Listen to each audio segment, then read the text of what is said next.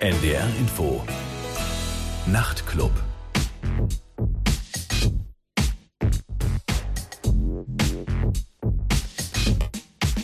So, am Mikrofon in der zweiten Stunde ist Paul Basketball und mein Studiogast ist Tim Burgess von The Charlatans. Er kommt gleich zu Wort. Hier ist erstmal ein Stück von seinem aktuellen zweiten Soloalbum Oh No I Love You. Hier ist das Stück White. So, das war der Titel White von Tim Burgess von dem Album Oh No I Love You, sein zweites Soloalbum. Und wie gesagt, bei mir in der zweiten Stunde ist Tim Burgess, mein Studiogast. Hi, Tim. Hi, how are you? Very good, thank you. I'm glad you could make it. Absolutely. You got stuck in some heavy traffic, I believe. Yes, of course, but you know, just major cities, you know. Exactly, you just take it in your stride. Yes. Yeah. As you've taken everything in your stride over the years, for many years now. Right.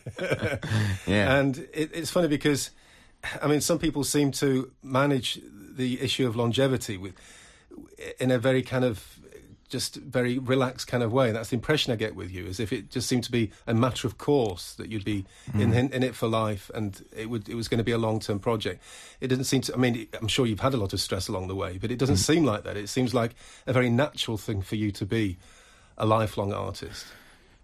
yeah, I mean, I, I, um, I always wanted to be um, in a band, and I always, uh, oh, I always, um, you know, my, my my thing was that I, I always wanted to be an artist. You know, um, at first I just thought the singer of a band um, was, you know, just a kind of throwaway thing. You know, I, and I've been learning all all my life really. Um, and then, you know, I suppose like it, it wasn't until the second album that I really, I mean, I've always written the lyrics, but it wasn't really until the second and third album that I really began to be the main songwriter. Um, uh, and, you know, and so I think everything has kind of like been a gradual thing, really. And, tr- and then, you know, and, and as soon as you kind of try and learn something, you try and dismantle yourself and try and relearn other stuff and, you know, try and bring something else to the picture. And I think I've always just tried to fo- follow, you know, follow it and learn and relearn and forget and, and Okay. And so, in a sense, you feel like it's yeah. kind of gained significance, really, or it's become more weight to what you do. In a sense, it's actually become less trivial over the years. Do you think? Well, when I first started out, you know, when I first started with the Charlatans, um, we used to jam all the time, and that's how we, how we used to get songs, really. And um, you know, I found, found writing lyrics uh, just a, a, a, thing because, um, you know, I was writing about my experiences as a 21 year old guy. You know, it's just like oh, um, going to clubs and remembering school and stuff like that, and and you know, girlfriends, lots of girlfriends. Uh, you know, it came, it came in, in, there and relationships and, stuff like that. Um, but as things have gone on, you know, like try to, you know, work with other artists and then kind of like uh, bring in, um, uh, you know, actually, you know, start writing songs from, you know, from scratch and stuff like that, and and and you know, and, and having the longevity. I think, I think um, it's just, you know, just built, uh, just a pile has grown. Ja, okay. Also Tim meint, dass als er angefangen hat, dann war er der Meinung, dass eigentlich die Popmusik, mit der er sich beschäftigt hat, eigentlich so eine Art Wegwerfprodukt war. Und das war die Welt, in der er sich bewegt hat. Aber er meinte, dass im Laufe der Jahre hat sich das einfach geändert. Er meinte, er hat ähm, erst ab dem zweiten Charlatans-Album äh, angefangen, richtige Texte zu schreiben. Und er meinte, es ist alles so ein Lernprozess gewesen. Und äh, am Anfang der Karriere haben die Charlatans eigentlich nur so Jam-Sessions gehabt, um ihre Songs zu komponieren. Die haben nicht wirklich von Anfang an richtige Kom Kompositionen geschrieben, sondern es ist alles eher spontan und instinktiv entstanden. Aber er meinte, es liegt daran, dass er damals 21 Jahre alt war und die anderen natürlich auch. Und die waren schon recht naiv und sie haben einfach so ihr Leben dargestellt, wie es damals war. Es war so, so ein echtes Bild von ihrer Jugend. Und er war permanent in Clubs, hatte viele Freundinnen und deshalb haben die Songs auch davon gehandelt. Und es war natürlich relativ trivial und frivol im Vergleich zu seiner späteren Arbeit. Aber dann, als er älter und reifer geworden ist, hat er einfach immer dazugelernt, hat mit anderen Künstlern zusammengearbeitet und auch das richtige Handwerk von Songwriting gelernt. Wir hören jetzt ein Stück von seinem ersten Soloalbum I Believe. Das war 2003. And here's jetzt das We All Need Love. So, this is now your, your, second solo album in ten years. I mean, yeah. it's it's not something which has become a habit. You can't really talk about habit if it's only every ten years. right? And there's been lots of Charlatans albums in between. I remember when the first one came out, mm-hmm. the Charlatans fans were worried it was going to mean the end of the band. Yeah, of course. Did you ever think it was going to mean the end of the band, or was it always clear to you it was going to be like a hobby every ten years? yeah. Uh, no, um, I didn't I didn't. Um, when I when I did my first solo album, I was living in Los Angeles. Um, we'd done an album called Wonderland, and we toured it, and uh, the you know the rest of the band started. Um, they, they they were having families, you know, and, and I didn't really have that, you know. So I, I was just like looking to keep it going really. So I, I, I, thought to myself, I'll do an EP of acoustic, of acoustic um, songs, and uh, um, and I, I, the more I did more, and and and the songs became slightly more electric, and it became an album really. Um, and then, of course, I toured that, and as I was touring that, the rest of the charlatans said, "Oh, come back, come back." So uh, you did I, come back. I had to hurry it up, yeah, yeah. But I mean, I never intended to leave. But there was a massive article in the NME saying that I'd left the band, even though I hadn't. Mm-hmm. Um, and you know, um, and uh, from that point, really, I think we made quite a few Charlatans albums after that. Yeah.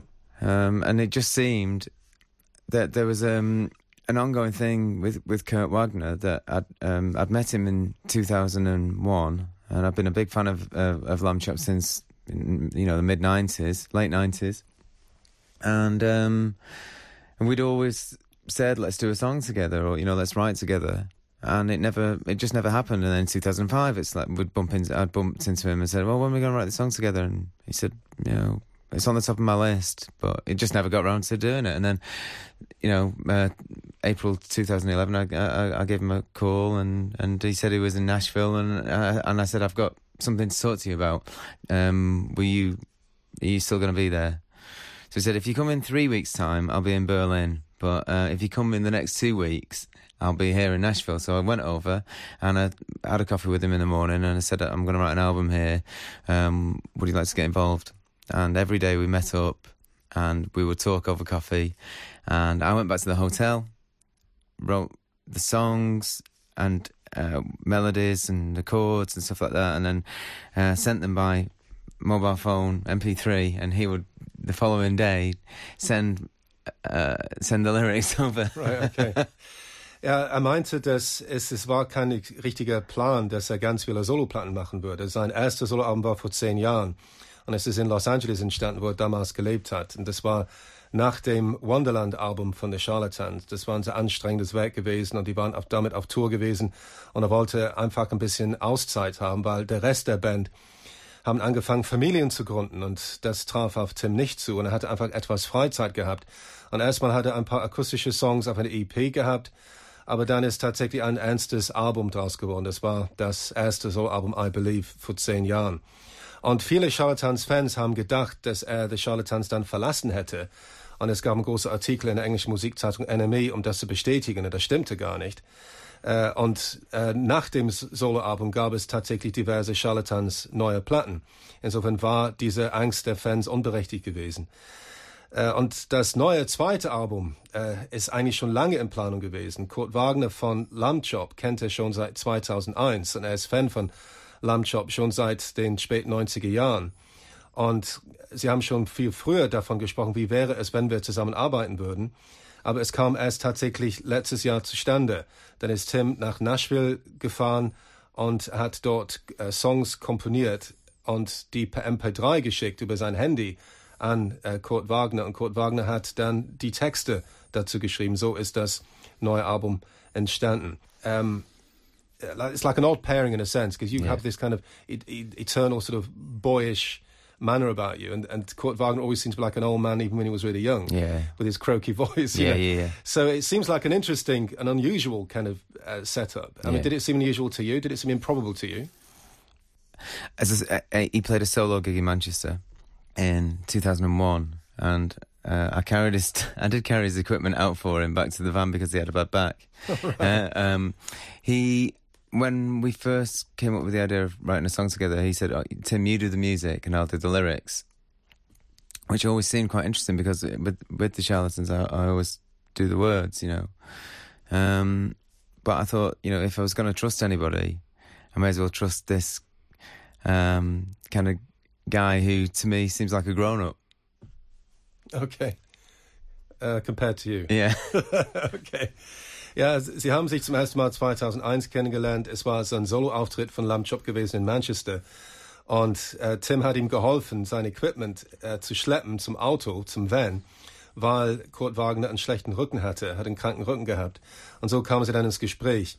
Und es war Kurts Idee, dass er die Texte schreiben würde und Tim die Musik, wenn sie wirklich zusammenarbeiten würden. Und das war eine komische Idee dann auch für Tim, weil er selbst immer die Texte für The Charlatans geschrieben hat. Aber er meinte, dass wenn er sich äh, auf jemanden verlassen könnte, sowas zu machen, wäre es Kurt Wagner, weil Kurt Wagner so erwachsen ist von der Ausstrahlung her im Vergleich zu Tim. Und wir hören jetzt noch ein Stück von dem Album Oh No, I Love You. Hier ist jetzt A Case for Vinyl. Here's Tim Burgess. The Case for Vinyl has also got interesting lyrics, I think, because it's well, it's a bit of a kind of a high fidelity idea, isn't it? You know, Yeah. like the the importance of your record collection. Yeah. Um, I mean, was it the case? Did he seek your approval when it came down to the lyrics that you would be able to identify with all the lyrics he's talking about, or did you sometimes think, "Hold on, what's what's he on about here?" No, I think I think it, he definitely based it upon our coffee meetings in the morning. You know, we just, you know, he, he knew that I was a, a record enthusiast, um, and I think he also knew that, um, you know, I was leaving a relation. I was leaving one relationship, a big important relationship in my life, and was moving on to a a, a newer relationship. You know that. Um, well, I, I, at the time it was so new, I didn't know where it was going. You know, um, But it had actually started. but it had actually started, yeah. Uh, uh, and uh, so I think we just kind of like, uh, you know, he he just wrote it about me. He, he, you know, he he said that he would be my mirror, um, and that w- was what he considered his role to be, which I thought was very, you know, I mean, I just felt in very safe hands, you know, and I was going through quite a traumatic time, you know. Okay. Ja, er meinte, dass er sich immer mit den Texten von Kurt identifizieren konnte, aber das war kein Wunder, weil die hatten ganz viel zusammen Kaffee getrunken in Nashville, bevor sie angefangen haben, zusammenzuarbeiten. Und deshalb wusste Kurt genau, was los war mit Tim. Also was Tims Privatleben betrifft. Er hatte eine äh, alte, langjährige Beziehung beendet, eine neue hatte gerade angefangen und es war nicht klar, wie es mit der neuen Beziehung wirklich aussieht. Und äh, es war eine ziemlich traumatische Zeit für Tim und das wusste Kurt auch. Und Kurt meinte, ja, ich werde dein Spiegelbild sein. Ich werde einfach Texte schreiben, die dann wirklich zu deiner Situation jetzt auch passen. Und äh, das Stück, dann A Case for Vinyl, ist so ein Beispiel, also wo äh, die Plattensammlung tatsächlich eine Art so Autobiografie darstellt, also wie ein Mensch tatsächlich dann also Platten sammelt, die mit seinem persönlichen Leben dann äh, zu tun haben. And I mean, do you think that was the starting point for you ultimately? Do you think about all those years ago before you actually started with the Charlatans? Do you think really at the end of the day it was a case of being such a huge music enthusiast that you just you have to create something yourself? You have to try to emulate all the stuff in your youth and your childhood which you thought was just so which meant so much to you. Is that what the the initial motivation was? I presume. Well, um, I was asked to join the Charlatans. Uh, they were already going in in in in a in a form, um, but they wanted to they wanted to separate from the their singer guitarist who was in the band at the time. But they they already had the name. They wanted to change the name when I joined the band, but I was I convinced them not to because I thought it was such a great name. Okay. Um, but up until that point, I never considered. I knew I wanted to be involved in music, but I didn't know how. You know, I, I, just, uh, you know, but I always bought records. I always spent all my money that I, you know, all, any, anything that I ever earned in the jobs that I did on, on records. But I didn't really know how to, or I didn't feel like my day to day life. I didn't feel like, you know, that I knew where I was going really. I just knew I had to be involved in music somehow. Um, and then when the the charlatans happened, I was I just felt oh right oh well maybe this is it. It- you know it felt it felt great, um, but you know I didn't I didn't think oh my god this is definitely it this is definitely the start or You didn't think it was like a calling you had as such, no? well it probably was a calling but I didn't know that it was it. I didn't really know it was it until you know until I quit had a my number one album. well, no, until I quit my job really, and, and until we started working with Chris Nagle. That was that was when I started to think, oh my god, well, Chris Nagle's done all the records that were on Factory with Martin Hannett. You know, I mean, so this must be kind of what it feels to have made it or something like that. Okay. Ja, er meinte, dass als er angefangen hat, bei der Charlatan zu singen, hat man ihn darum gebeten, mitzuwirken. Also er hatte nicht unbedingt den Plan gehabt, Musiker zu werden. Es war nicht so sein langfristiges Ziel. Er liebte immer Musik und hat sein gesamtes Geld immer für Platten ausgegeben. Aber es war ihm nicht klar. Er würde ganz gerne zwar mit Musik irgendwas zu tun haben, irgendwie involviert sein, aber dass er Sänger werden sollte, es war nicht unbedingt seine Berufung. Aber man hat ihn einfach darum gebeten. Und hat gedacht, okay, ja, vielleicht ist es eine ganz gute Idee, vielleicht habe ich meine Nische gefunden. Und er merkte, dass der Schlüssel oder der Wendepunkt war eigentlich, als sie angefangen haben, mit Chris Nagel zusammenzuarbeiten, der auch die ganzen Factory-Platten mit Martin Hannett auch gemacht hatte. Er meinte, ja, das ist ein gutes Zeichen. Das ist irgendwie ein Beweis dafür, dass wir das jetzt tatsächlich geschafft haben. Und dass wir wirklich dann eine ziemlich große Band werden könnten. Um, of course, you actually came from Northwich, didn't you, in Mhm. Cheshire, as opposed Yeah. to the city centre of Manchester? Well, I was born in Salford. You were Uh, actually born in Salford, yeah, right? Yeah, Which makes you a United fan, I presume. Makes me a United fan, yeah. Right, okay. Um, and of course, the Charlatans have been around almost as long as Alex Ferguson was the manager. Ah, yeah, yeah, Almost, almost, yeah. almost, yeah, no, yeah, absolutely, yeah. Uh, but, I mean, do you think actually spending quite a lot of time in Northwich, did that set you apart, do you think, in any way? Did it make you less a part of the Manchester scene, do you think? Or I think, I think, not- I think it did. I mean, I, you know, I really, um, I, you know, I, I love Manchester, and you know, my, my dad's side of the family is from Manchester. My, my mum's side's from Bolton. Um, uh, uh, but I, you know, definitely associated myself with it. But at the same time, I wanted, you know, I, I you know, I grew up in Northwich, and and I, I felt, why do, okay, all right. When I first knew, when I first heard of New Order, two of the members were from Salford, and two of them were from Macclesfield, Cheshire. Northwich is in Cheshire, right? So I thought, wow, you don't have to be from the city centre of Manchester to be in a band that can be a worldwide band, you know. So I, I- just, I, di- I didn't want to be a part of the. I did what you know. I loved the Manchester scene, and I love being from Manchester. But I, I, I thought it was just quite important for me to have a kind of like distance in a, in a way, a distance that I'd kind of grown up with anyway. Right, okay. Yeah, the Charlatans sind in Northwich in Cheshire entstanden, und also außerhalb von Manchester, obwohl Tim selbst ursprünglich aus Salford in Manchester kommt. Also sein Vater, seine Verwandtschaft kommt aus Manchester und die, die Verwandtschaft seiner Mutter kommt aus Bolton und das ist ein bisschen weiter weg in, in Lancashire. Und er selbst ist in Northwich, in, in südlich von Manchester, in, in der Grafschaft Cheshire aufgewachsen. Und er meinte schon, das bedeutete schon, dass die Band einen anderen Status hatte, dass es nicht so eine klassische Manchester-Band war, The Charlatans. Aber er meinte wiederum, ähm, hat er am Anfang gewusst, dass die Band New Order zwar als Manchester-Band gilt, aber zwei der, Band, der Bandmitglieder kommen ursprünglich aus Manchester, aber zwei andere kommen aus Macclesfield, auch in Cheshire also ziemlich weit außerhalb. Und deshalb wusste es wäre möglich, tatsächlich eine Karriere zu machen, ohne unmittelbar aus der Innenstadt zu stammen. Um, if we're going to play a Charlatans track now, I mean, you've got this massive back catalogue of Charlatans stuff, Yeah, right? I mean, is there is it possible to say there's a favourite Charlatans song after all these years? It's not possible. No, it? it's not really possible. No, No, I mean, it, it Um, wouldn't be possible. I mean, or is there an album which you say is complete, really close to your heart for a particular reason? Or is that also not impossible? It's a bit like Yeah. asking Mick Jagger and, and Keith Richards, which is your favourite Stones track? I suppose it is now, isn't it? For them, for them to be asked what their favourite Stones track would be impossible. But I, I bet they all love Exile on Main Street, though. Yeah, I'm sure. Uh, I, I love telling stories. I mean, it was a, it was very much. I remember when it came out, and and uh, someone kind of put it in the same bracket as uh, Neil Young's "Tonight." Tonight's the night. You know, kind of like um, about the death of a, a member of the band. Really, uh, I mean, that's always going to be a big one. Telling stories. The first album, "Some Friendly," is always going to be a big one for me because you know, like we were talking before we, we went on air.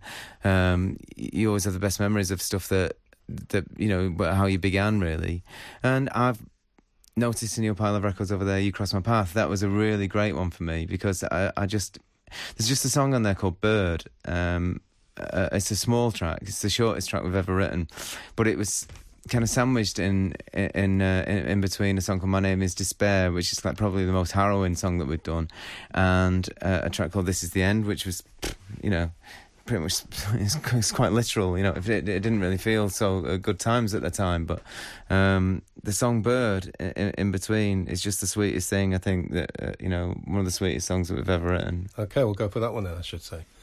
Ja, also ich fragte ihn eine unmögliche Frage, ob er ein Lieblingsstück hat von den Charlatans. Er hat so viele Alben, es ist eigentlich gar nicht möglich. Und er hat auch gesagt, das geht eigentlich gar nicht. Er meinte, die Rolling Stones würden vielleicht sagen, Exile on Main Street ist ein Lieblingsalbum, aber ein Lieblingsstück ist gar nicht möglich und für ihn genauso wenig. Wenn es um Lieblingsalbum geht, dann sagt er auf Anhieb Telling Stories, das war so ein bedeutendes Album. Ein Bandmitglied der Keyboarder ist kurz vorher verstorben und deshalb war das auch besonders traurig, aber besonders emotional.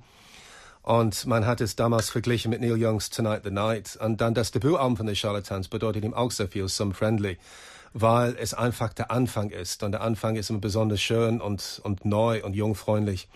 Aber dennoch suchte sich jetzt, hat gerade ein Stück ausgesucht von dem Album You Cross My Path. Das war das vorletzte Album, äh, 2010. Und ein Stück, das kürzeste Stück, das sie jemals geschrieben haben, besonders lieblich und besonders nett und hübsch.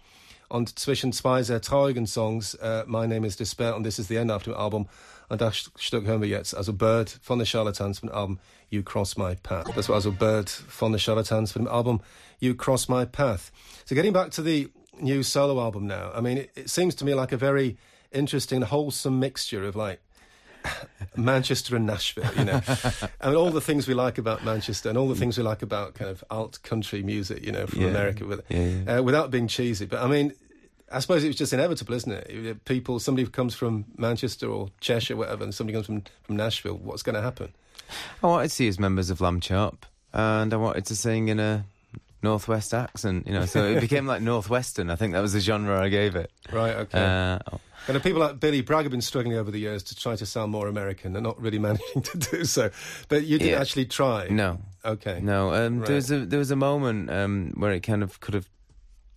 I don't know. It was a, it was a, it was a turning point. It was um, my friend Nik Colk from Factory Floor came over. They they were actually playing in New York, Factory Floor, so they came to visit me in Nashville. But I was using a, a, a, a one of the one of the players in the band um, on the album was a girl, the girl, uh, girl bass player, and she was fantastic, and you know, a really great singer as well. And she did some backing vocals, but it just had that Nashville twang, you know, the kind of like the American kind of like sound on, on the voice and stuff like that. And, uh, and I thought, you know, Nick, uh, I said to Nick, um, would you replace this voice because it just sounds kind of like as if it's just trying a bit too hard to be you know the Nashville thing and Dolly Parton.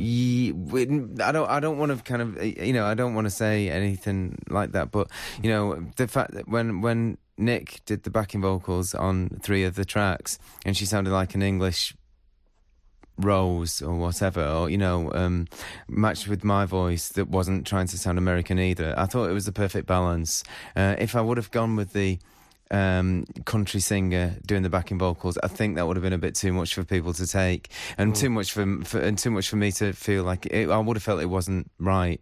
You know, it was the balance is right, I think now, and, and, and it was thought it was thought out quite well, you know. Okay.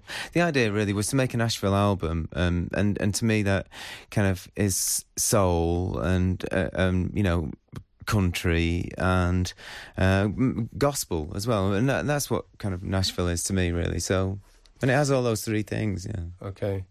And it seems to me like your vocal delivery, I think, is very interesting because it sounds quite meek, quite humble sometimes. It, it doesn't sound as if I mean, I'm not saying you don't. I mean, you sound more flamboyant often if you sing with the Charlatans. I think. Yeah, I mean, it's it's and laid it seems back. very kind of stripped back. Yeah, yeah, it's it's laid back. I mean, yeah. you know, I, you know, I wrote the songs uh, and the and the melodies in, in a hotel room in Nashville. You know, I mean, um, you know, I, I, was on my own uh, for for two weeks. Just you know, I didn't have the TV on. I just sort of like sat there. I was just by myself and would meet Kurt in the morning, and and that was it. Maybe a few phone calls back to Britain and a little bit of time on my computer, but I didn't really, you know, mix with anybody else. I just kind of, it was just very. So that's why it sounds like a private affair, sort of. Kind of, yeah, yeah, yeah, yeah. I okay. think it really was, yeah. Ja er meinte, dass er ganz bewusst mit einem nordenglischen äh, Akzent gesungen hat. Er wollte nicht, äh, dass, dass er irgendwie so zu countryartig klingt. Das wäre dann irgendwie peinlich gewesen, wenn er diesen Country ähm, äh, ähm, Akzent zu sehr nachgeahmt hätte. Als Engländer, das, als Nordengländer, das geht irgendwie gar nicht. Er wollte sich selbst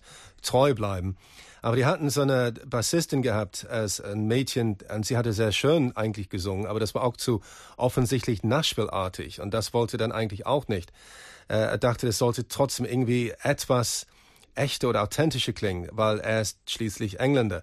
Und äh, dann haben sie dann äh, einen Freund von ihm von der Band äh, Factory Factory Floor, Factory genau, Factory Floor, Nick Kolk dann engagiert, der irgendwie bei drei Songs tatsächlich so Gesangsharmonien beigesteuert hat. Und er meinte, so klang es viel besser.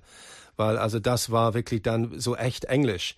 Und er wollte wirklich diese perfekte Mischung aus amerikanischer und britischer Musik dann treffen.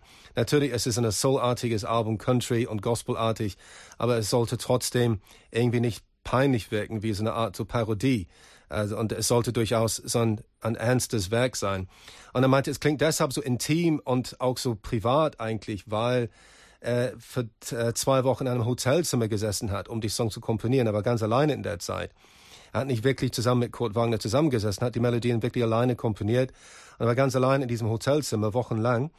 Und dadurch hat es dann so diese intime Atmosphäre. Und sein Gesang, meinte, ist ganz bewusst zurückhaltend, also nicht so extrovertiert. Es sollte tatsächlich so ein, ein ernstes und etwas demütiges Werk sein. Und okay, und wir hören jetzt das Stück uh, The Doors of Then, einer seiner Lieblingssongs von dem Album Oh No, I Love You von Tim Burgess. Was the actual title of the album, um, Oh No, I Love You, deliberately, sort of slightly, sort of cliched and ridiculous, because I mean, obviously, to say Oh No, I Love You is obviously slightly comical. It must, you must have meant it to be sung, I presume, yeah. yeah. okay. Well, thank, I mean, goodness for that. Yeah. I mean, with, with, you know, Oh No, I Love You, I mean, it's kind of like, you know, I mean, it can be taken many ways, really. You know. Of course. Um, but it, it, was just like a like a sweet st- statement to make, so to speak. Um, it's kind of about about meeting someone and, and, and falling in love with someone shouldn't. Okay, also der, der Sinn eigentlich des Albumtitels, I Know I Love You, es klingt natürlich ein bisschen lustig, vielleicht unfreiwillig lustig. Er meinte, dass es tatsächlich davon handelt, also wie es ist dann, wenn man sich in jemanden verliebt, wenn es eigentlich nicht erlaubt ist. Also man darf sich an diese Person aus welchem Grund auch immer dann nicht verlieben. And if you think about how many albums you've made, uh, in hindsight, you must kind of think, well, certain albums were maybe better than other albums.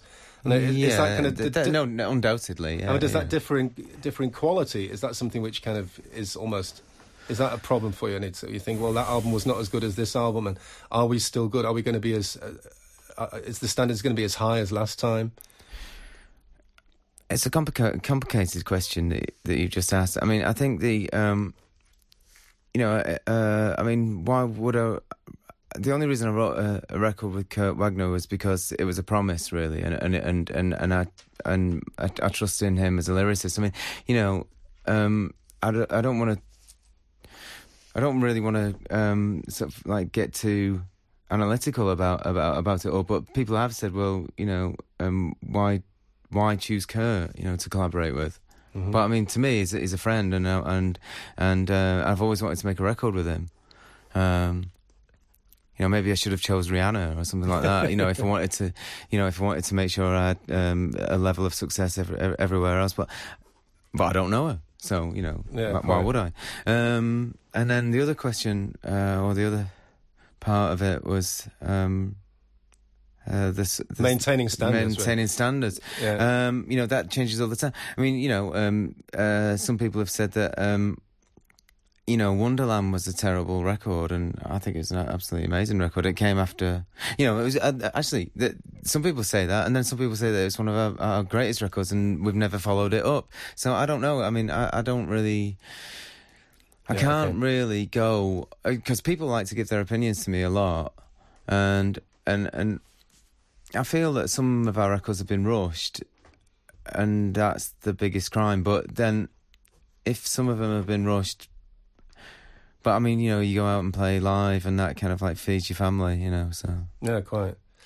Ja, also er meint, dass er, er versucht sich nicht zu viele Gedanken über sein Leben und die Existenz von der Charlatans zu machen. Er meinte, es wird natürlich immer der Fall sein, dass es schlechte und bessere Zeiten gibt und Platten, die besser sind oder schlechter sind.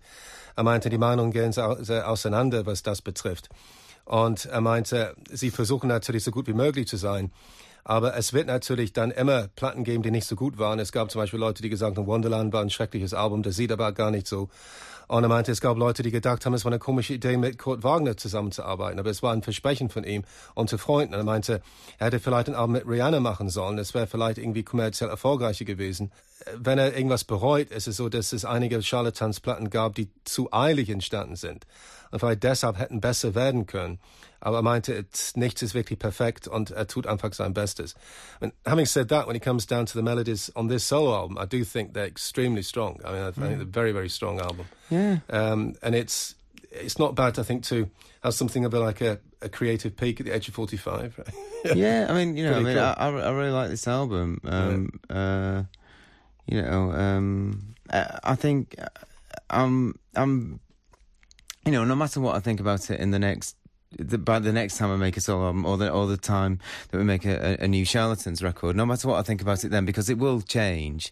I, I do feel that when when I put it together, that everything about it was as as good as it could be um, at the time of doing it, and and I didn't. There was no rush with that really. Um, you know. Um, but it was it was done at a pace, you know, that, that it was fresh all, all the time, you know. That, but mm. I mean, I'm pleased with the artwork. I'm pleased with the people who got involved. Um, I'm pleased with the remix album that came with it um, uh, uh, uh, as well. Yeah, it's got a cool idea. That yeah, they think, sound quite different, don't they? yeah, like, I think yeah. it was kind of, uh, yeah. you know, I kind of think that that kind of, um, you know, because of, uh, you know, it's it's a Nashville record, but I think the quality of the recordings and stuff um, lent themselves two remixes because it, uh, you know people who, who, who got hold of the material, you know, um, you know they had they had great sounds, great source material to work with, you know, uh, uh, as artists like Perk or Seahawks or you know um, Anton Brian Jonestown Massacre, you know, they, they were all commenting on how great the source material was and you know it's um I think the artwork's fun, fine you know you know it's it's it's good. Also Tim ist sehr zufrieden mit diesem äh, zweiten Soloalbum. Er meinte dass es alle wirklich so geworden ist wie das wollte. Es ist auch in diesem Fall nicht so eilig entstanden. Die haben zwar ein bestimmtes Schedule gehabt aber sie konnten sich dran halten.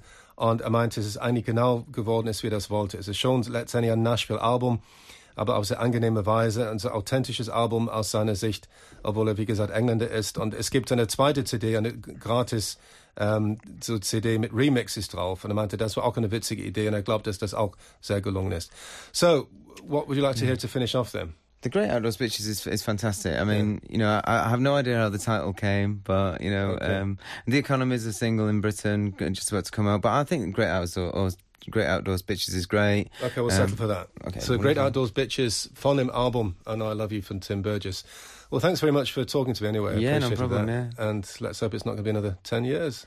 Yeah, I don't think it will be, but you know, uh, I think with technology now, I think you can like, you know, do stuff a lot quicker, you know. Okay.